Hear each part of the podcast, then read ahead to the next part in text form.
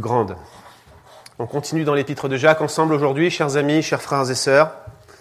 Et nous allons aborder ce texte qui suscite, déchaîne les passions au point que plusieurs d'entre vous m'ont écrit cette semaine pour me dire on a hâte de savoir si Paul et Jacques sont d'accord. Et vous ne le saurez pas malheureusement puisqu'on va faire juste l'exposition du texte aujourd'hui.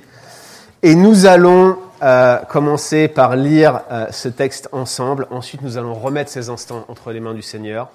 Puis, euh, nous chercherons à savoir ce que Dieu veut nous dire au travers de ce texte.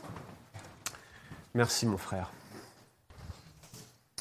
Jacques, chapitre 2, versets 14 à 26, vous allez voir que j'ai légèrement modifié la version second 79 qui est affichée à l'écran. Mes frères, à quoi servirait-il à quelqu'un d'affirmer qu'il a la foi s'il n'a pas d'œuvre? Cette foi peut-elle le sauver? Si un frère ou une sœur n'ont pas de quoi se vêtir et manquent de la nourriture de chaque jour, et que l'un d'entre vous leur dise Allez en paix, chauffez-vous et rassasiez-vous, sans leur donner ce qui est nécessaire au corps, à quoi cela sert-il? Il en est ainsi de la foi. Si elle n'a pas d'œuvre, elle est morte en elle-même. Mais quelqu'un dira, toi tu as la foi et moi j'ai les œuvres. Alors montre-moi ta foi sans les œuvres et moi je te montrerai la foi par mes œuvres. Tu crois qu'il y a un seul Dieu, tu crois que Dieu est un. Tu fais bien, les démons aussi le croient et ils tremblent. Mais veux-tu savoir, insensé, littéralement tête creuse, que la foi sans les œuvres est inutile et vaine et stérile? Abraham, notre père, ne fut-il pas justifié en vertu des œuvres pour avoir offert son fils Isaac sur l'autel? Tu vois que la foi agissait avec ses œuvres et que par les œuvres, la foi fut rendue parfaite. Ainsi s'accomplit ce que dit l'Écriture. Abraham crut à Dieu et cela lui fut imputé à justice et il fut appelé l'ami de Dieu. Vous voyez que l'homme est justifié en vertu des œuvres et non par la foi seulement.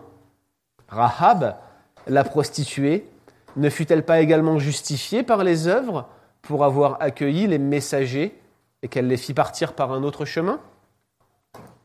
Tout comme le corps sans esprit est mort, la foi sans les œuvres est morte. Prions ensemble. Seigneur, nous sommes devant ce texte, objet de maintes controverses dans l'histoire de l'Église. Nous savons que euh, jusqu'ici, l'épître de Jacques nous a remis en question, secoué, et même à plusieurs reprises fait l'effet d'une gifle qui nous remettait euh, les idées en place vis-à-vis de toi, Seigneur. Seigneur, merci parce que ta grâce s'exerce envers des personnes qui ne le méritent pas, qui ne pourront jamais atteindre la barre fixé par tes lois et tes commandements qui est trop élevé pour nous. Mais Christ, notre Seigneur et notre Sauveur, a tout accompli. Il a obéi parfaitement à chacun des commandements de la loi, activement, sans jamais pécher, et passivement, jusqu'à la mort et à la mort de la croix, pour accomplir la loi jusque dans le châtiment que nous méritions. Il a pris la malédiction qui aurait dû retomber sur nous. Il s'est fait malédiction pour nous, en quelque sorte. Il a porté notre péché, il s'est fait péché pour nous. Et nous sommes tellement reconnaissants, Seigneur, de pouvoir nous présenter devant toi, auréolés de son œuvre, couronnés de sa gloire, alors que nous n'avons rien en nous-mêmes qui puisse prétendre, de par nos œuvres ou quoi que ce soit, à avoir une porte ouverte dans le ciel que personne ne peut fermer, à avoir un libre accès au trône de la grâce, à avoir toutes les bénédictions dont nous sommes bénis dans les lieux célestes. Rien de tout cela ne vient de nous, Seigneur. Aide-nous à nous en souvenir ce matin, alors que nous abordons ce texte qui nous rappelle que les œuvres de la foi sont la marque d'une vraie foi. Enseigne-nous, Seigneur, et accorde-nous la grâce, encore une fois aujourd'hui, de nous rapprocher de toi et de nous repentir dans tous les aspects de nos vies où cela est nécessaire. Au nom de Jésus-Christ. Amen. Vous l'avez compris, hein, euh, ces dernières semaines et mois, l'épître de Jacques, elle a l'air assez simple comme ça, d'accès, très pratique. un petit peu, je, je reprends l'image de la semaine dernière comme de la viande qu'on nous aurait prédécoupée dans notre assiette, mais elle n'est pas sans difficulté si on passe notamment par-dessus le contexte de cette épître et surtout si on ne lit pas les passages dans une espèce de continuité logique, comme si on les lisait d'une manière déconnectée les uns des autres. Et nous abordons donc, je le disais aujourd'hui, ce euh, passage qui est le plus disputé euh, de l'épître de Jacques et en même temps probablement le plus théologique, puisqu'on parle ici de justification, de foi et d'œuvre. Et la raison pour laquelle ce passage est si disputé, c'est à cause d'une prétendue contradiction entre euh, l'apôtre Paul, notamment dans l'épître aux Romains, et euh, Jacques dans euh, cette épître, à tel point que lors de la Réforme, Martin Luther lui-même, dans son, dans son édition de 1522 du Nouveau Testament, qualifie l'épître de Jacques d'épître de paille, parce qu'elle n'a pas la manière de l'Évangile, dit-il. Et il ajoute, pour en dire ma pensée, et il est gentil pour une fois, Luther, c'est pas, il n'est pas toujours comme ça, il dit, et sans vouloir blesser personne, je ne la tiens pas pour l'œuvre d'un apôtre. Pour Luther, à cause de ce texte, à cause de la prétendue contradiction avec l'apôtre Paul, eh bien, ce texte, cet épître de Jacques n'était pas canonique. Alors, chers amis, il faut reconnaître qu'il y a ici euh, une difficulté. Déjà, il y a une similarité entre ce que Paul fait et ce que Jacques fait. Tous les deux, notamment dans Romains 3 et 4 pour Paul, et puis ici dans Jacques 2 pour Jacques, ils appuient leur argumentaire sur une citation de Genèse chapitre 15 verset 6, Abraham crut à Dieu et cela lui fut imputé à justice. Mais les deux arrivent à des conclusions apparemment très différentes. Regardez Jacques de 24 qui dit l'homme est justifié par les œuvres et non par la foi seulement. Et Romains chapitre 3 verset 28, l'homme est justifié par la foi sans les œuvres de la loi. Waouh Est-ce que la Bible se contredirait? La réponse est eh bien, il va falloir venir mercredi. Parce que nous sommes en train d'exposer le texte de Jacques et ce texte de Jacques a beaucoup de choses à nous dire, à nous personnellement, pas simplement sur une prétendue contradiction de la Bible, mais sur notre marche chrétienne, notre vie chrétienne. Et aujourd'hui, durant cette journée dominicale, c'est ce que nous allons regarder ensemble. Mais promis, promis, mercredi, je vais répondre à cette question. Et pour ceux qui ne pourront pas venir mercredi parce qu'ils seraient empêchés de quelque manière que ce soit, valable ou non, eh bien, vous aurez une vidéo qui sera prise pour vous et vous pourrez la regarder. Elle sera publiée sur tous nos blogs, sur les différents sites euh, sur lesquels vous avez l'habitude de regarder les replays de euh, ces euh, prédications. Simplement deux réponses courtes pour pas vous laisser aller sans vous donner un petit quelque chose, parce que sinon je sais que vous ne pourrez pas survivre jusqu'à mercredi, ça va de soi. Première réponse, premier élément de réponse courte. Souvenez-vous, et on l'a dit à plusieurs reprises, que l'épître de Jacques a été écrite avant que Paul n'ait écrit quoi que ce soit. Paul n'avait absolument pas écrit l'épître aux Romains quand l'épître de Jacques a été écrite.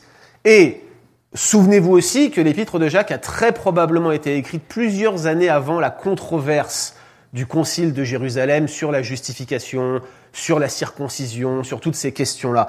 Donc c'est très peu probable que Jacques ici contredisent Paul volontairement ou aient voulu se lancer dans une controverse avec Paul. Et si vous lisez des commentaires de théologiens libéraux qui disent ça, déjà regardez ça avec suspicion. Généralement, ils sont même pas d'accord que c'est Jacques qui a écrit la lettre. Ça commence mal, vous voyez?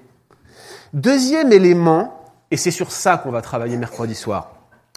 Jacques et Paul ne mettent pas la même chose derrière les mêmes mots. Le mot foi le mot œuvre et même le mot justification sont utilisés différemment par Jacques et par Paul. Et je vous rappelle ce que je vous ai répété à plusieurs reprises, maintenant depuis des mois et des mois, au point de vous casser les oreilles. Un même mot ne veut pas dire la même chose dans un contexte différent. Vous devez vous souvenir de cela. Vous ne pouvez pas simplement interpréter la Bible avec un seul sens pour un seul mot à chaque fois. Ça ne marche pas comme ça. Le maître mot pour interpréter la Bible, c'est le contexte. Contexte, contexte, contexte, contexte. Et mercredi, vous le verrez, finalement, Paul, Jacques disent des choses absolument euh, similaires et vous allez voir que même Luther finit par bien interpréter l'épître de Jacques qu'il rejette. C'est vraiment ironique. Vous verrez ça mercredi soir. euh, si vous êtes avec nous. Mon objectif aujourd'hui, hein, c'est d'exposer donc le texte dans son contexte, pas de, répondre à ces contradictions qui n'existent pas. Et la grande question pour nous, hein, c'est euh, qu'est-ce que Dieu veut nous apprendre par ce texte? Et on va donc regarder ensemble euh, tout d'abord le contexte. Et le contexte direct de ce passage, eh bien, nous l'avons vu ces, dernières semaines. Ça commence, euh, chapitre 1, verset 22, c'est mettre en pratique, être un pratiquant de la parole. Chapitre 1, verset 26, arrêter de parler, mais agir. Chapitre 1, verset 27, vivre la religion pure et sans tâche en prenant soin des laissés pour compte. Et nous l'avons vu la semaine dernière, eh bien, c'est aussi prendre garde au péché des acceptions de personnes, aux discriminations dans l'Église, particulièrement aux discriminations qui visent ceux qui sont dans l'extrême pauvreté dans le contexte de l'épître de Jacques. C'est ce qu'on voyait la semaine dernière en regardant les 13 premiers versets du chapitre 2. Et regardez, tous ces éléments se retrouvent euh, dans le texte qu'on vient de lire, chapitre, euh, chapitre 2, versets 14 à 26. Euh, il y a cette notion d'agir conformément à sa foi, il y a cette notion de ne pas se contenter simplement de belles paroles. Il y a cette notion de prendre soin de ceux qui manquent du nécessaire. Bref, on n'a pas changé de sujet. On est toujours dans la continuité de ce qui précède. Jacques est en train de continuer son argument. La même logique, les mêmes arguments. Ce texte est dans la continuité de ce que nous avons vu. Et puis, un rappel encore plus profond sur ce texte, Souvenez-vous que depuis le verset 2 du chapitre 1, ce que Jacques est en train de faire, c'est de distinguer deux choses. D'un côté, la vraie foi, la foi authentique, la foi qui sauve, la foi qui est implantée dans notre cœur et qui nous rend capables d'obéir à ses commandements et de nous repentir à chaque fois qu'on ne le fait pas, c'est-à-dire quotidiennement. Et la fausse foi, qui ne consiste qu'à des apparences, qui ne consiste qu'à de belles paroles, qui ne consiste qu'à être une forme de contrefaçon de la vraie foi. Et ce que nous voyons ici dans ce texte, eh bien, c'est toujours avec cette perspective de ce contraste, de cette opposition entre la vraie foi et la fausse foi. C'est exactement ce que Jacques a encore en tête ici, et il commence son propos, comme à son habitude, en rentrant dans le vif du sujet avec un avertissement clair. Et la première chose qu'il dit dès le verset 14, l'avertissement clair, c'est que la fausse foi, la contrefaçon de la foi a des conséquences dramatiques. La contrefaçon de la foi a des conséquences dramatiques. À vrai dire, chers amis, tout ce qui est contrefait a des conséquences dramatiques. Je cherchais euh, quelques chiffres à vous donner pour aujourd'hui. J'ai trouvé un rapport de l'OCDE qui est assez ancien, 2014. Possible qu'il y en ait eu d'autres depuis. En 2014, la contrefaçon, c'était la deuxième source de revenus criminels dans le monde entier. Juste derrière la drogue, devant la prostitution. Vous imaginez 406 milliards d'euros. Je vous laisserai faire la, conversion en dollars canadiens. C'est la valeur globale estimée du chiffre d'affaires de la contrefaçon. D'ailleurs, c'est probablement un peu plus. J'ai aussi trouvé des données euh, publiées cette fois-ci pour le Canada par la Chambre de commerce du Canada encore une fois, un rapport assez ancien, j'ai rien trouvé de plus récent, 2012. En 2012, le, rapport notait que les produits contrefaits sont principalement des biens de, consommation courant. Et selon ce rapport, donc on parle de 2012, hein, ça a dû augmenter depuis, 30% des produits contrefaits présentent euh, des risques pour la santé euh, et la sécurité. J'ai relevé quelques exemples, écoutez bien, des bijoux qui ont été faits avec des matériaux radioactifs des fausses piles qui explosent dans les locaux de la police où ils étaient entreposés. Une femme de Colombie-Britannique qui meurt après avoir ingéré des médicaments contrefaits qui contenaient de l'uranium et du plomb. Elle les avait achetés où? Sur Internet, bien sûr. Eh bien, c'est exactement pareil pour la fausse foi.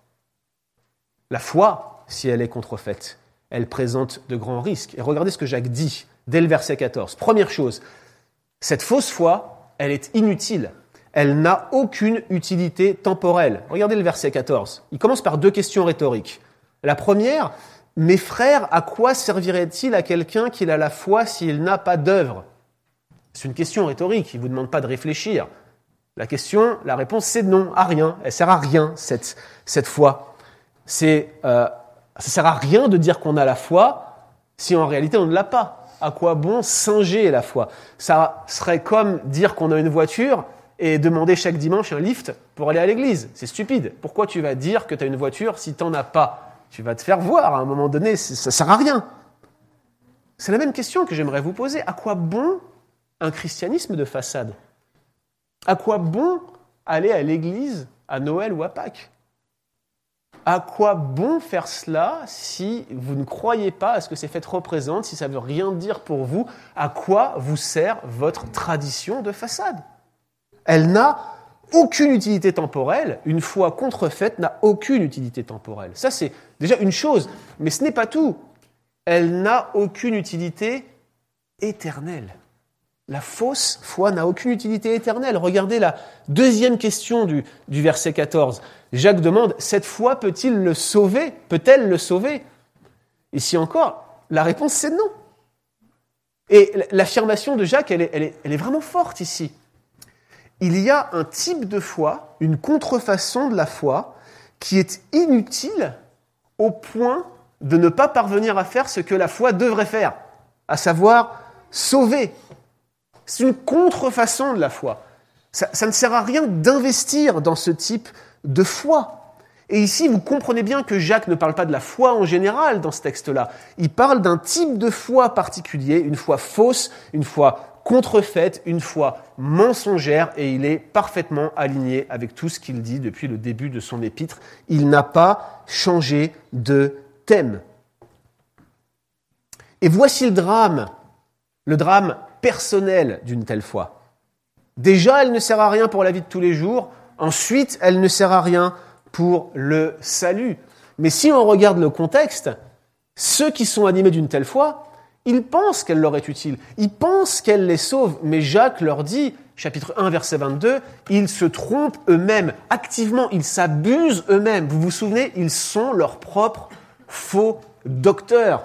Une foi comme celle-ci, ce sont des gens qui s'intoxiquent eux-mêmes par de fausses doctrines, dit Jacques. Comme les chrétiens, ils pensent courir vers le but, ils pensent courir tout droit dans la carrière qui leur est ouverte, mais cette carrière, ce but, est lui aussi contrefait. Il a une belle apparence des portes qui élèvent leur linteau, mais gratte la peinture et tout ce que tu trouveras derrière, c'est la gueule, la bouche grande ouverte de l'enfer, prête à les avaler. Chers amis, une foi contrefaite ne pourra hériter que d'une contrefaçon de paradis. Grattez la peinture et vous verrez ce qui se trouve derrière ces apparences de vie. C'est la mort. C'est la mort et la mort éternelle. Le sujet est grave. Et nous devons le considérer avec beaucoup d'attention. La foi n'a aucune utilité temporelle, elle n'a aucune utilité éternelle. Mais ce n'est pas tout. La foi, la fausse foi de ces faux croyants, faux chrétiens en quelque sorte, contribue, dit Jacques, à la situation d'injustice qui accourt dans l'Église. C'est ce qu'on voit dans l'illustration qu'il donne au versets 15 et 16.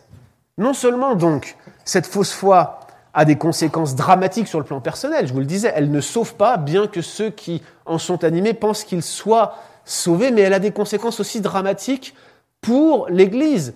Et, Jacques leur dit, voyez vos situations d'injustice vous voyez vos contrefaçons de, de, justice sociale dans l'Église Vous pensez faire le bien, vous dites aux gens de faire le bien, mais c'est faux, aussi faux que votre foi, cette fausse foi est la source des situations de discrimination, la source des acceptions de personnes qui ont cours dans votre Église. Comme dans le passage précédent qu'on a vu la semaine dernière, Jacques leur montre un nouveau cas pratique qui est très semblable en fait au précédent, encore une fois présenté de manière hypothétique, euh, mais c'est pas une hypothèse, hein. comme dans le récit précédent, c'est plutôt un espèce de récit un peu hyperbolique, exagéré, vous voyez, euh, comme pour exagérer les situations qui se rencontrent dans l'Église à laquelle Jacques écrit, pour leur montrer l'absurdité de leur comportement. Il y a euh, un, frère et une sœur qui, manque de nourriture, donc, et qui viennent demander quelque chose aux personnes qui sont apparemment en responsabilité dans l'Église. Et, vous l'avez compris, hein, ce frère et cette sœur qui manquent du nécessaire, de nourriture et du vêtement, eh bien, ça fait écho aux, fameux pauvres misérablement vêtus euh, dont on a parlé la semaine dernière, et je vous l'avais dépeint comme euh, quelqu'un qui ressemblerait euh, à votre toxicomane de base rue Sainte-Catherine à Montréal, avec des vêtements troués, avec les pieds nus par moins 17 en hiver. C'est exactement cela que Jacques veut nous décrire ici. Ici, il ne s'agit pas simplement de simples visiteurs, mais plutôt de membres de l'Église, membres de la même alliance. Mais la réponse qui est apportée à leurs besoins, elle est franchement caricaturale. Regardez ce que dit euh, le, texte. les, les responsables de l'Église diraient à cette personne, allez en paix, chauffez-vous et rassasiez-vous sans leur donner ce qui est nécessaire au corps. C'est incroyable de se dire ça. Qui ferait une chose pareille? Jacques leur dit, c'est ce que vous faites. Pour vous donner une illustration un petit peu de la situation que Jacques vous donne, c'est imaginez moi, employé de l'église euh, réformée baptiste de Saint-Jérôme, qui va voir le trésorier Sylvain Como, qui est très gentil, qui signe les chèques. Vous allez le voir et puis je vais, lui dire, mais euh, écoute, je dois payer mon loyer à la fin du mois. Euh, est-ce que tu pourrais me donner mon chèque? Et il me dit, oui, bien sûr, va en paix, chauffe-toi, rassasie-toi, mais il ne me donne pas mon chèque. Je serais bien embêté pour payer mon loyer, n'est-ce pas? C'est exactement cette situation absurde par laquelle ici euh, Jacques décrit euh, la situation dans l'Église à laquelle euh, il s'adresse. Et ce qui est vraiment intéressant, c'est ces formules qu'il utilise. Aller en paix, bah, c'est une formule de bénédiction typique de l'Ancien Testament, on la retrouve dans les évangiles, bref, c'est un langage religieux. Soyez bénis, allez en paix, que Dieu te garde, mais reste dans ta situation. Surtout, éloigne-toi de moi, et n'oublie pas de prendre un bain. Voilà exactement ce que Jacques décrit. Et ce n'est pas la formule en elle-même qui est répréhensible, mais c'est le fait que cette formule ne sert qu'à couvrir leur indifférence, ne sert qu'à couvrir leur cœur implacable d'un vernis religieux. Et Jacques leur dit, à quoi ça sert d'avoir une fausse foi? Elle est la source de tous vos maux, elle est la source de tous vos péchés, elle est la source de toutes vos injustices, et vous êtes là, vous vivez une vie déplorable, et ce que je viens de vous décrire comme une situation absurde, vous vous dites c'est absurde, c'est ce que vous vivez au quotidien, c'est aussi absurde que la foi que vous prétendez avoir, leur dit Jacques. Et il conclut en disant, une telle foi, elle est morte, pas simplement dans ce qu'elle produit, elle est morte en elle-même, dit-il. Il en est ainsi de la foi. Si elle n'a pas d'œuvre, elle est morte en elle-même. Autrement dit, une profession de foi dénuée d'œuvre est aussi inutile que de belles paroles religieuses qui ne seraient pas suivies d'actes envers ceux qui seraient dans le besoin. Jamais Sylvain ne me dirait va en paix et paye ton loyer sans me donner mon chèque à l'arrivée. Jamais il ne se rendrait coupable d'une telle absurdité. Et c'est ce que ces lecteurs ici faisaient par leur attitude et par leur fausse foi. Et Jacques leur dit, la foi sans les œuvres est morte en elle-même. Et là, ça clarifie sa pensée. C'est pas la foi plus les œuvres, mais plutôt les œuvres de la foi.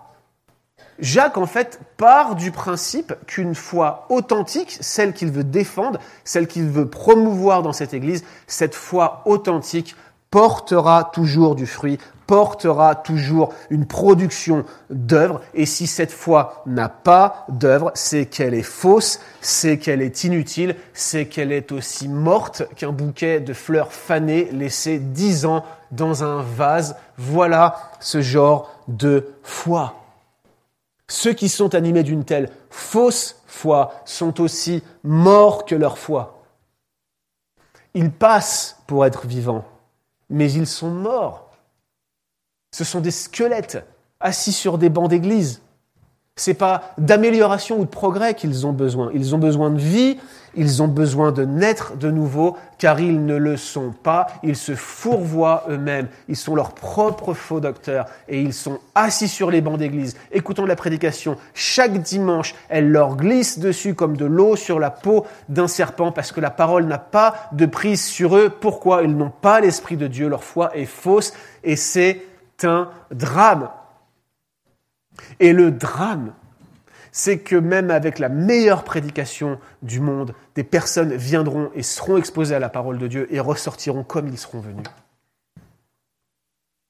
Et nous devrions prendre cela sérieusement en considération aujourd'hui. Non seulement si nous sommes animés de la vraie foi, pour nous examiner nous-mêmes et voir si nous sommes dans la foi. Il y a de saines introspections. C'est ce que, Paul dit aux Corinthiens. Examinez-vous vous-même pour voir si vous êtes dans la foi. Et réjouissez-vous. Prenez la scène, dit Paul. Mais s'il y a le moindre doute aujourd'hui, ah mes amis, ne partez pas comme vous êtes venus, ne fuyez pas l'Église. Ce n'est pas un jugement que du haut de la chair je prononce contre vous. Ce n'est pas un regard hautain et dédaigneux. Croyez-moi, la fausse foi, je connais ça. J'en ai fait des professions de foi pas authentiques avant que Dieu vienne me saisir à ma sortie de prison, enfoncé dans mes péchés. Jamais je pourrais me permettre de jeter la pierre à qui que ce soit là-dessus. Mais les amis, ne partez pas comme vous êtes venus. Venez échanger avec nous, venez prier avec nous, venez qu'on se mette à genoux ensemble. Allez voir les anciens, allez voir Roger, allez voir Ghislain, allez voir Pascal. Mais ne partez pas comme vous êtes venus. C'est un sujet bien trop grave. Et c'est aujourd'hui que Dieu a appointé ce texte pour nous parler directement. Et ce n'est pas un hasard. Si tu es là et que tu manques d'assurance, ne pars pas comme tu es venu. La foi, la fausse foi, est morte en elle-même et c'est un drame et Jacques commence directement comme cela son propos. Alors il pourrait s'arrêter là en condamnant sans réserve cette foi mortifère. Mais vous commencez à le connaître, notre cher Jacques. Il fait preuve de pédagogie. Et il se dit, peut-être il pourrait y avoir une objection. Et on pourrait me répondre, mais attendez, tu dis que la foi qui est fausse, elle est morte, mais déjà, un, d'où tu peux dire qu'une foi est fausse? Deux, prouve-nous qu'une faible foi serait réellement morte comme tu le dis. Et Jacques imagine ce type d'objection et il va leur donner deux preuves. Deux preuves que la foi contrefaite est vaine et morte. Deux preuves que la fausse foi est vaine et morte. Et il anticipe donc cette objection, verset 18, lorsqu'il dit, quelqu'un dira peut-être, toi, lui là-bas, tu as la foi et moi, j'ai les œuvres. Alors, cette formule, je voulais laisser, euh, j'ai volontairement laissé cette formule telle qu'elle est écrite dans le texte grec, mais en fait, c'est une formule qui plus probablement signifie euh, un tel à la foi et tel autre à les œuvres. Vous voyez, c'est pour dire, bah c'est ça, on n'est pas tous pareils dans l'Église, c'est ça l'objection. On n'est pas tous pareils dans l'Église. Certains ils ont la foi, puis d'autres ils ont les œuvres. Bah nous on a la foi, mais eux ils font les œuvres. Pourquoi tu nous juges? La foi et les œuvres, c'est pas la même chose. Il y a la foi, la croyance, et puis il y a les œuvres. Eux, ils sont forts en œuvres. Nous, on est forts en foi. On a la foi, ils ont les œuvres. Jacques dit, écoutez, si c'est ça la foi, une telle foi, elle est indémontrable. Une telle foi, elle est inexistante. Verset 18, deuxième partie, il dit, montre-moi ce genre de foi, montre-moi ta foi sans les œuvres, et moi, par mes œuvres, ma foi, je vais te la montrer. Tu veux séparer la foi et les œuvres? Bon courage Montre-moi donc un peu ta foi sans les œuvres, et moi par contre, par mes œuvres, je vais être capable de te démontrer ma foi.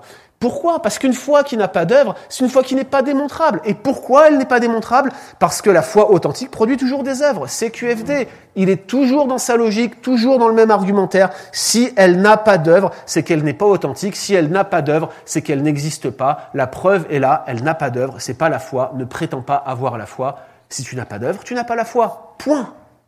Voilà l'argument de Jacques.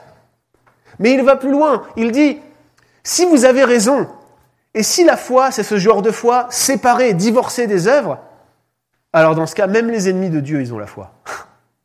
Même les ennemis de Dieu ont la foi. Verset 19. Tu crois qu'il y a un seul Dieu? Tu fais bien. Les démons le croient aussi et ils tremblent. Le tu crois qu'il y a un seul Dieu, tu crois que Dieu est un, c'est une référence au schéma. Vous savez, Deutéronome 6.4. Pourquoi on appelle ça le schéma? Vous savez, c'est Shema Israël, Adonai Eloheinu, Adonai Echad. Ça veut dire écoute Israël, l'éternel notre Dieu, Yahweh notre Dieu. Yahweh est un. Souvenez-vous qu'on parle ici à la première génération de chrétiens, des chrétiens qui sont plutôt d'arrière-plan juifs, probablement exclusivement, et pour eux, le credo, c'était pas Jésus est Seigneur, le credo, c'était pas Jésus est Dieu. À ce moment précis, ils s'attachaient à quoi? À Dieu est un. C'était ça leur confession de foi, c'était ça leur credo. C'était comme quand on dit nous aujourd'hui Jésus est Seigneur, ou comme quand on dit Jésus est Dieu, c'était ça, c'était l'énoncé fondamental de la foi. Et Jacques leur dit, ah c'est bien, bonne théologie les gars. Mais ça ne suffit pas. Parce que les démons aussi, ils croient ça. Les démons, ils savent que Dieu est un. Et ils tremblent. Les démons sont parmi les théologiens les plus orthodoxes. Ils sont absolument d'accord avec le schéma. Les démons sont plus réformés que les réformés baptistes dans leur théologie, parce qu'ils ont la saine doctrine, tu vois. Ils l'ont, mais ils tremblent. Ils ont peur. Et ce verbe-là, il est très intéressant. Il est utilisé uniquement ici dans le Nouveau Testament, mais si on regarde dans d'autres sources grecques, ce mot trembler, c'est toujours utilisé dans un contexte d'idolâtrie pour désigner l'effet qu'un sorcier chercherait euh, à produire sur ses auditeurs ou à l'effet que des dieux malveillants, vous savez, des dieux qui détruisent, des dieux qui tuent, auraient sur ceux qui les servent. Et c'est ça le point de Jacques. Regardez ces démons ils ont une bonne théologie, ils savent qui est Dieu, ils savent que Dieu est un, ils connaissent même mieux la parole que vous, mais ils n'ont pas la vraie foi. Comment je le sais? Comment je sais que les démons n'ont pas la vraie foi? Regarde leurs œuvres. Regarde leurs œuvres. Et tu sauras que ces gens sont des ennemis de Dieu. Et tout ce qu'ils peuvent faire avec leur foi, c'est trembler dans l'attente du jugement qui leur est réservé. Je ne sais pas si vous vous rendez compte de la portée de la parole que Jacques donne à ses lecteurs ici. Il leur dit, chers amis, si vous pensez que vous avez la foi sans les œuvres, tout ce que vous avez ici, c'est une foi de démon. Une foi sans les œuvres est une foi de démon. C'est extrêmement dur à entendre. Celui qui se rassure faussement sur la base d'une telle foi aura la même fin que celle des démons. Et c'est essentiel que nous regardions à des textes comme celui-là, même quand il ne nous fait pas plaisir de les regarder comme ça, parce que c'est un thème qui est central et grave. Et c'est aussi un avertissement solennel pour nous tous qui sommes intéressés par la théologie, en particulier ceux qui l'étudient à haute dose, comme votre serviteur ou son collègue bien-aimé, notre cher pasteur Pascal nos ici présents. C'est extrêmement important pour nous qui manions la théologie comme on manie un art intellectuel, mais si elle ne produit pas la vie, à quoi sert-elle? Elle est tout aussi inutile et vaine qu'une fausse foi, et toute notre théologie sera comme un vêtement souillé dans lequel nous draperons pour entrer dans notre demeure éternelle, si c'est le genre de choses que nous articulons. Jacques ne s'arrête pas là et va maintenant leur donner deux témoignages anciens, non pas d'une fausse foi, mais de ce qu'est la foi authentique. Regardez comme il veut montrer à ses lecteurs des exemples positifs de ce qu'est la vraie foi. Ok, il leur a dit, la foi est contrefaite, la foi est inutile, la foi est morte en elle-même, la foi détruit l'Église, la foi emmène ceux qui se confient avec elle directement en enfer, avec les démons qui sont animés de la même foi. Et donc on comprend sa préoccupation lorsqu'au verset 20, il leur dit, veux-tu savoir insensé, veux-tu savoir tête creuse? C'est une insulte. Hein veux-tu savoir que la foi sans les œuvres est inutile, la foi est vaine, la foi est stérile Ils se demandent vraiment s'ils ont perdu la tête. Insensé leur dit-il. Souvenez-vous qu'il parle à des chrétiens qui sont d'arrière-plan juif et il est effaré de voir comment ils abandonnent leur riche tradition biblique pour accepter une foi qui serait contrefaite aussi grossièrement. Et pour enfoncer le clou, appuyer son point, il va donc leur citer deux témoignages tirés de l'Ancien Testament qui montrent ce qu'est une foi authentique. Deux témoignages. Et le premier, c'est l'exemple d'Abraham. Il commence par là, au verset 21, avec Abraham en disant, Abraham, notre père, ne fut-il pas justifié en vertu des œuvres pour avoir offert son fils Isaac sur l'autel? Le fait qu'il parle à des chrétiens d'arrière-plan juif, noté et souligné par le fait qu'il appelle Abraham notre père. Et l'épisode qui est mentionné ici, la ligature d'Isaac, est aussi très significatif. Les juifs le tiennent en haute estime encore aujourd'hui. Euh, ils l'appellent la Adeka. Et euh, c'est un texte qui est à retrouver en Genèse 22. Vous savez, quand Abraham part avec son fils Isaac à la demande de Dieu, Sacrifie-moi ton fils, ton unique, dit euh, Dieu à Abraham. Et alors que Dieu, par obéissance, s'apprête à sacrifier son fils, il y a un ange qui arrête sa main et Dieu dit, j'ai vu ta foi, j'ai testé ta foi, elle a été trouvée fidèle. Et c'est au travers de ce récit, donc, que la foi d'Abraham a été testée, que la foi d'Abraham a été rendue manifeste parce qu'il a agi conformément au commandement que Dieu lui donnait. Bref, il a obéi, il a priorisé le commandement de Dieu par rapport à ses propres désirs, il a fait confiance à Dieu, et c'est comme ça que la tradition juive de tous les temps, de toutes les époques l'a retenu. Voici la foi d'Abraham, une foi qui se met en action. Encore aujourd'hui, lisez des commentaires rabbiniques, même libéraux, et vous verrez que tout le monde comprend ce texte comme cela. C'est un test de la foi d'Abraham. La foi se démontre par des œuvres. Philon, un, philosophe juif euh, d'Alexandrie, du 1er siècle disait que la, euh, euh, la, ADK, la ligature d'Isaac, était la plus grande des œuvres d'Abraham. Il était connu pour cela. Mais ce qui est vraiment intéressant dans l'épître de Jacques, c'est que Jacques donc va prendre cet épisode de Genèse 22, mais il va le combiner avec un autre épisode, celui de Genèse 15. Vous savez, c'est l'épisode où Dieu fait sortir Abraham dehors. Il lui dit, compte les étoiles du ciel si tu le peux, ainsi sera ta postérité. Une promesse. Et il est écrit, Abraham crut à Dieu et cela lui fut imputé à justice. Donc on a ici Jacques qui prend deux textes différents, qui les mélange ensemble et qui dit, regardez, quand il a sacrifié Isaac, ou quand il a été pour sacrifier, il l'a pas sacrifié, vous le savez, mais quand il l'a lié, qu'il l'a posé sur l'autel, c'est la démonstration que la foi d'Abraham qui lui a été imputée à justice était évidente et vraie parce que sa foi s'est manifestée par des œuvres, en l'occurrence pour l'histoire d'Abraham, des œuvres d'obéissance. Eh bien, figurez-vous que Jacques n'est pas en train d'innover ici. Il y avait déjà des textes, deux siècles avant Jésus-Christ, des textes juifs, des textes apocryphes, qui faisaient la même association entre le sacrifice d'Isaac, ou la tentative de sacrifice d'Isaac, et la justice donnée à Abraham. Laissez-moi vous citer par exemple, et c'est un exemple parmi d'autres, hein, dans le premier livre euh, des Maccabées, je crois que Pascal, dans sa série sur Matthieu 24, a mentionné à plusieurs reprises ce livre des Maccabées, qui est un livre qui n'est pas canonique, qui est un livre qui, de l'aveu de son propre auteur, n'est pas inspiré, mais qui est très utile pour comprendre l'histoire des Juifs durant la période intertestamentaire, c'est-à-dire euh, entre Malachie et Matthieu.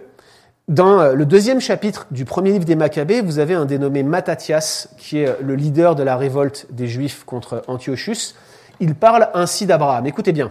Il dit Souvenez-vous des œuvres accomplies par nos pères en leur temps, et vous gagnerez une grande gloire et une renommée éternelle. Abraham n'a-t-il pas été fidèle lorsqu'il a été éprouvé au moment de la ligature de son fils? Et cela ne lui a-t-il pas été imputé à justice? Vous voyez? Combinaison des deux traditions dans un texte de deux siècles avant Jésus-Christ. Jacques ne fait que reprendre un procédé que tous les juifs connaissaient bien. Il fait appel à leur mémoire, il fait appel à leur tradition, il fait appel à leur enseignement, et il dit à ses lecteurs, votre tradition même montre que votre manière de voir la foi comme déconnectée des œuvres est complètement stupide, absurde, n'a aucun fondement scripturaire, on ne la retrouve pas dans les Écritures, c'est une invention de votre propre esprit, vous vous fourvoyez vous-même, vous êtes des faux docteurs. Vous êtes vos propres faux docteurs. Et son argument, versets 22 et 24, devient explicite. Verset 22, tu vois que la foi agissait avec les œuvres d'Abraham, et que par les œuvres, sa foi a été rendue parfaite, c'est-à-dire portée à son accomplissement. Verset 24, vous voyez que l'homme est justifié en vertu des œuvres et non de la foi seulement. Dans le contexte, l'argument est clair. Le texte ici ne vous dit pas vous devez ajouter des œuvres à votre foi pour être sauvé. Vous devez faire des choses en plus de votre foi pour être sauvé. C'est pas du tout ce que dit Jacques ici. Jacques vous dit, si vous avez la vraie foi, votre foi produira forcément des œuvres. Et c'est comme ça que vous saurez que vous avez la vraie foi. C'est comme ça, quand vous doutez, que vous pourrez rassurer votre cœur. Mais ne commencez pas à vous dire en vous-même, nous avons Abraham pour père, parce que je vous le dis de ces pierres, dit Jésus, je pourrais susciter une descendance à Abraham. Ça dépend ni de celui qui veut, ni de celui qui court, ni de celui qui prétend avoir la foi, mais de Dieu qui fait miséricorde et qui la donne gratuitement selon sa volonté et son bon plaisir, n'est-ce pas? Dans son contexte, c'est ça que dit Jacques. Vous ne pouvez pas divorcer la foi et les œuvres. Vous ne pouvez pas arriver et dire j'ai la foi, mais je n'ai pas d'œuvre et ça ira très bien comme ça parce que je suis sauvé, quoi qu'il arrive. Jacques dit la foi qui obtient la justification, c'est-à-dire la justification finale au moment du jugement qui me justifiera devant Dieu et qui m'ouvrira les portes du paradis, cette foi-là est une foi qui produit des œuvres. Si elle n'a pas d'œuvres, c'est une fausse foi. Ce n'est pas la foi de nos pères, ce n'est pas la foi d'Abraham.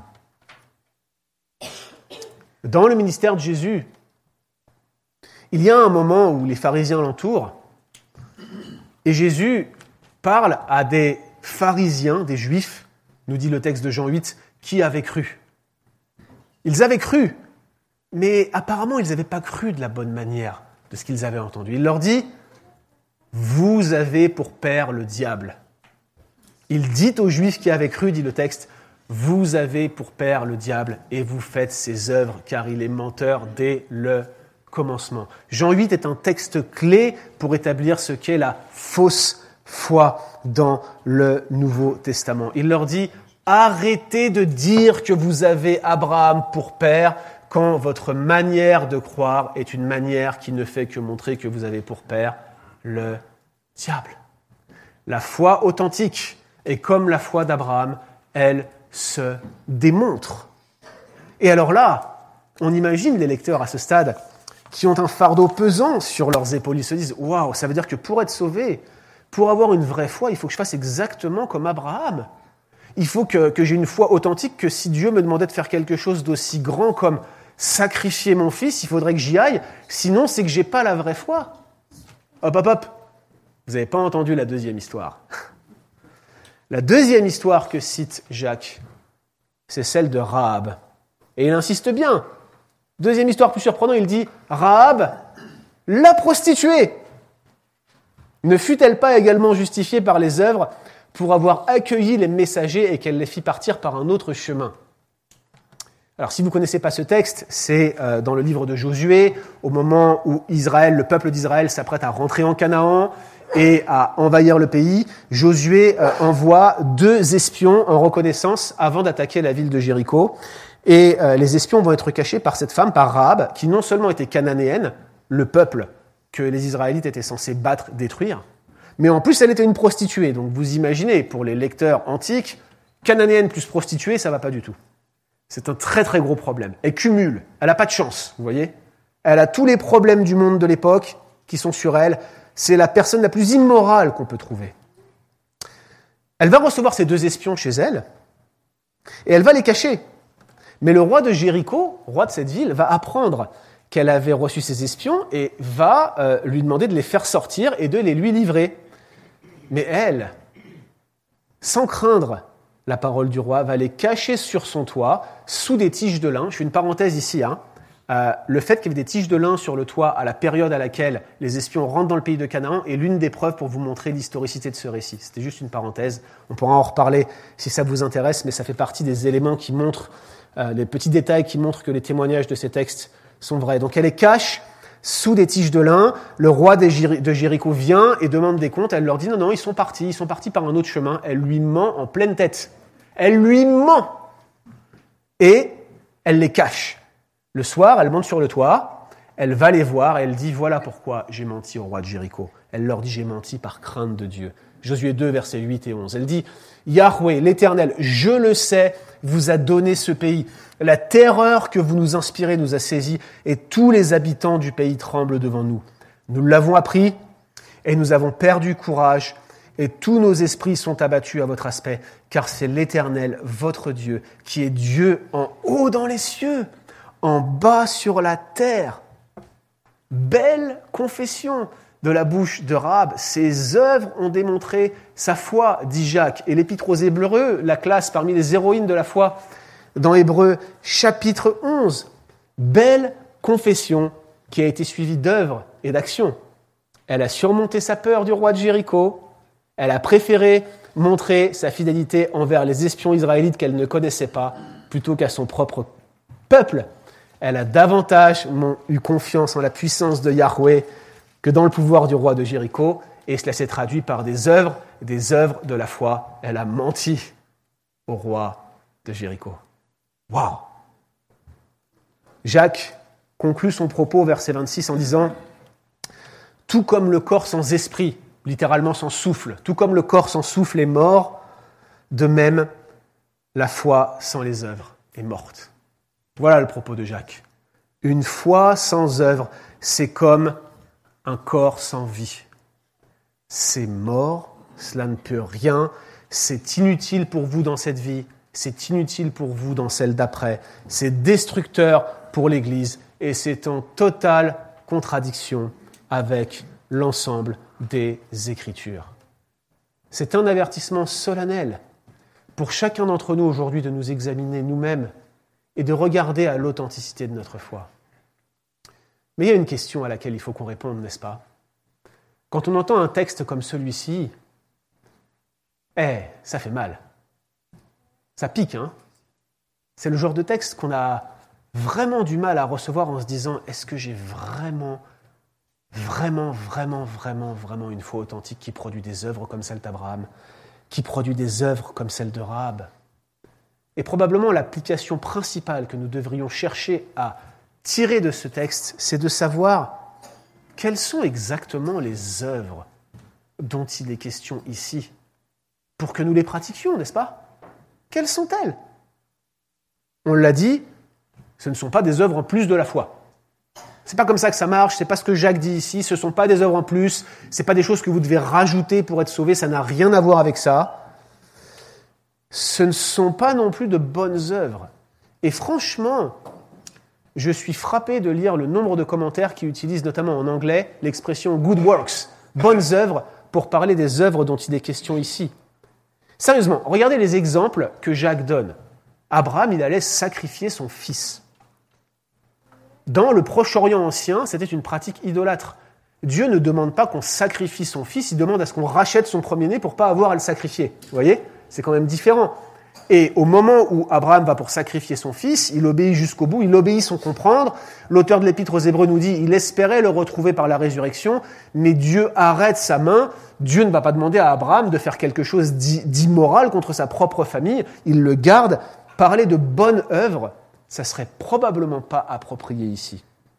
Quant au fait euh, que Rahab ait caché les espions, souvenez-vous que la grande question éthique pour Rahab, mais aussi par exemple pour Shifra et Poua, vous savez, les deux femmes, euh, les deux, les deux, euh, deux sages-femmes qui ont menti à Pharaon au moment de la naissance des, des, bébés hébreux dans le pays pour ne pas faire mourir les bébés hébreux, eh bien, ces deux femmes ont menti aussi, elles ont été bénies. Donc il y a toute la question des menteurs bénis. Comment des menteurs peuvent être bénis dans la Bible? C'est pas possible ça. Est-ce que je dois mentir pour être béni moi aussi le dimanche matin à Saint-Jérôme maintenant? Non, pas du tout. Mais ce ne sont pas des bonnes œuvres quand même. Et ce ne sont pas non plus absolument des œuvres d'obéissance. Ok, Abraham a reçu un commandement spécial auquel il a obéi, mais Rahab, elle n'a pas reçu de commandement. Elle n'a pas reçu de révélation spéciale. Elle a juste reçu une rumeur. Une rumeur, et elle a eu peur une sainte crainte de Dieu qui s'est abattue sur elle. Elle a reconnu par cette rumeur que ce Dieu-là, ce Dieu des Israélites, c'était pas seulement le Dieu des Israélites, c'était le Dieu qui a fait le ciel, le Dieu qui a fait la terre, le Dieu qui a créé tout ce qui existe, le Dieu que si je suis pas avec lui, je suis mal. Et je veux être avec lui, quoi qu'il en coûte. Et je cacherai ses espions. Alors c'est quel type d'œuvre? À mon avis, il y a une question encore plus profonde que celle-ci, sous-jacente à celle-ci qui va nous aider à répondre. La question c'est pourquoi est-ce que Jacques mentionne l'exemple de Rahab aux côtés de celui d'Abraham? En voilà une vraie question. Et tous les commentateurs se la posent, figurez-vous. Et tous les commentateurs sont perplexes. Pourquoi? Douglas Moo, qui probablement a écrit l'un des meilleurs commentaires sur l'épître de Jacques, si vous lisez l'anglais, je vous le recommande, excellent commentaire. Je suis pas d'accord avec lui sur sa vision de la loi et sur sa vision de la grâce, c'est clair, mais son commentaire est excellent. Il dit, eh bien, il a cité Rahab par hasard. Meilleur commentaire. Il a cité Rahab par hasard pour faire de la variété. Un autre, Douglas Ward, probablement un peu plus élaboré, suggère que Abraham était un exemple d'hospitalité. Vous vous souvenez, Genèse 18, lorsqu'il a reçu les anges chez lui, et comme Rahab aussi c'était de l'hospitalité, super hospitalité, et tiens, couche-toi là sous du lin, tu vas pouvoir respirer, eh bien, probablement, c'est parce que les deux avaient été hospitaliers, et que les gens de l'église de Jacques n'étaient pas hospitaliers, que probablement ils ont été cités ensemble. Mais là encore, ça ne cadre pas vraiment, Genèse 18 n'est pas vraiment vu dans ce passage, bref, ça marche pas. Mais à mon avis, la meilleure hypothèse et la meilleure raison pour laquelle Jacques cite Rahab, c'est à cause du personnage de Rahab lui-même. Et pourquoi je pense cela? Parce qu'il ne se contente pas de dire Rahab, il se contente de qualifier Rahab. Il dit Rahab, la prostituée. Est-ce que vous vous souvenez ce que nous avons vu la semaine dernière en toute fin de texte en réfléchissant à l'objection que les lecteurs de Jacques pouvaient dire à Jacques lorsqu'on leur disait qu'il faisait des discriminations? On l'entendait presque sonner à nos oreilles lorsqu'il cite les deux commandements à la fin. Il leur dit, ils leur disent, pardon, ils lui disent, pardon, ils lui disent, mais attendez, la discrimination c'est rien, on n'a pas commis un adultère quand même. Jacques leur répond, ah non, non, vous n'avez pas commis un adultère, vous avez commis un meurtre. Discrimination égale meurtre. Quiconque dira Raka à son frère est en quelque sorte un meurtrier. C'est la catégorisation de la loi.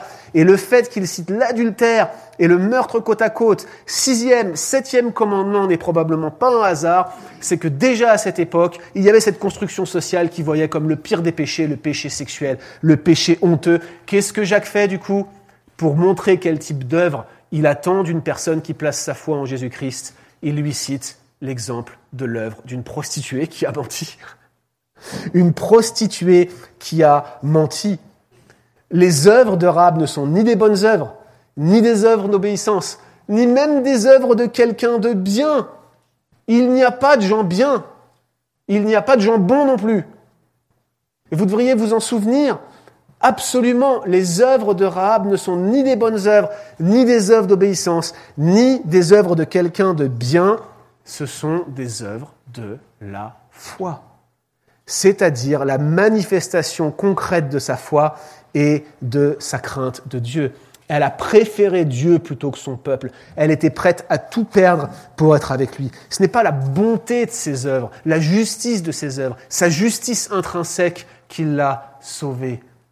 C'est cette foi authentique qui était en elle et qui s'est manifestée dans le fait qu'elle a préféré le peuple de l'Alliance au peuple de Canaan dans le fait qu'elle a préféré, préféré le Dieu d'Israël à ses dieux, dans le fait qu'elle s'est tournée vers lui plutôt que vers ses idoles. Et vous connaissez la suite. Dans la vie de Rahab, non seulement elle est présentée comme un exemple de foi, mais vous la voyez elle-même, ancêtre de notre Seigneur Jésus-Christ, modèle de foi parmi les modèles de foi, femme en Israël, rattachée à l'alliance, dont la foi l'a greffée sur l'olivier franc, dont elle est devenue l'une des matriarches, une représentante, elle, la prostituée, dont la foi s'est manifestée par des œuvres de piété, des œuvres de foi, des œuvres qui l'ont justifiée devant Dieu. Voilà de telles œuvres que Dieu recherche, pas des exploits. Faites-lui confiance et que ça se voit dans la manière dont vous vivez. Voilà ce que ce texte dit. Ça peut être des œuvres d'obéissance, ça peut être des œuvres de renoncement, ça sera toujours premièrement des œuvres de repentance. La foi, lorsqu'elle est authentique et qu'elle nous anime, ne supporte pas le péché. La foi, lorsqu'elle est en nous, ne peut pas nous laisser en paix, nous laisser vivre comme si de rien n'était, ne peut pas nous laisser mener de double vie, ne peut pas nous laisser, comme le faisaient les lecteurs de Jacques qui n'avaient pas cette foi authentique, avoir deux esprits en eux, dipsychos, vous vous souvenez du mot?